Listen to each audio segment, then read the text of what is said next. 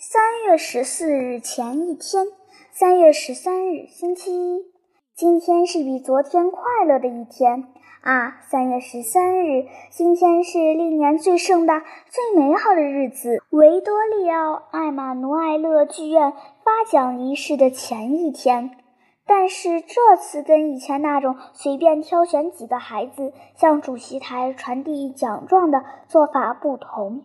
今天上午放学时，校长来我们班宣布说：“孩子们，有一个好消息。”然后他叫道：“克拉奇，就是那个来自卡拉布里亚的孩子。”克拉奇站起来。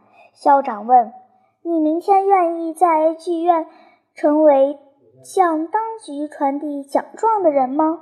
小卡拉布里亚人回答说：“愿意。”校长说：“很好。”这样，卡拉布里亚区也有自己的代表了。这实在是一件再好不过的事情。市政府决定，今年传递奖状的十多个孩子必须代表意大利的各个地区，并在所有公立小学的学生中挑选。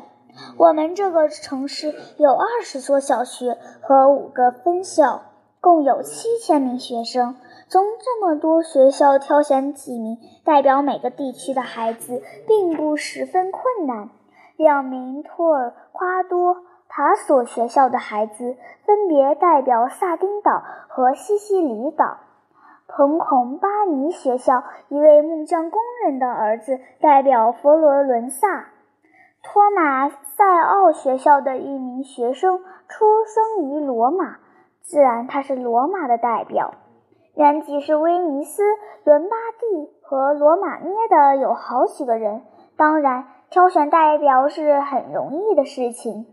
蒙维索学校的那不勒斯代表是一位军官的儿子。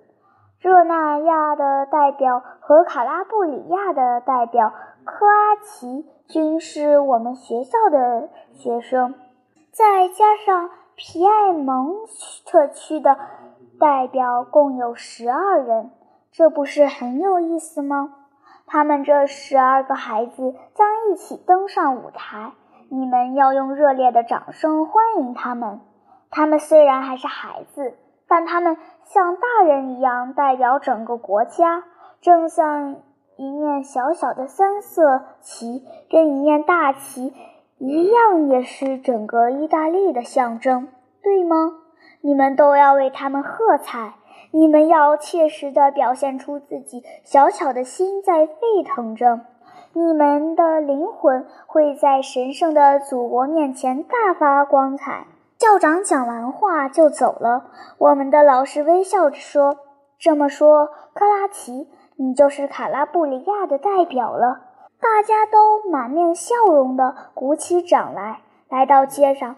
大家把克拉奇团团围住，抓住他的胳膊和腿，把他高高的举起来，抬着他走，抛在空中，欢庆胜利，并高呼“卡拉布里亚的代表万岁”。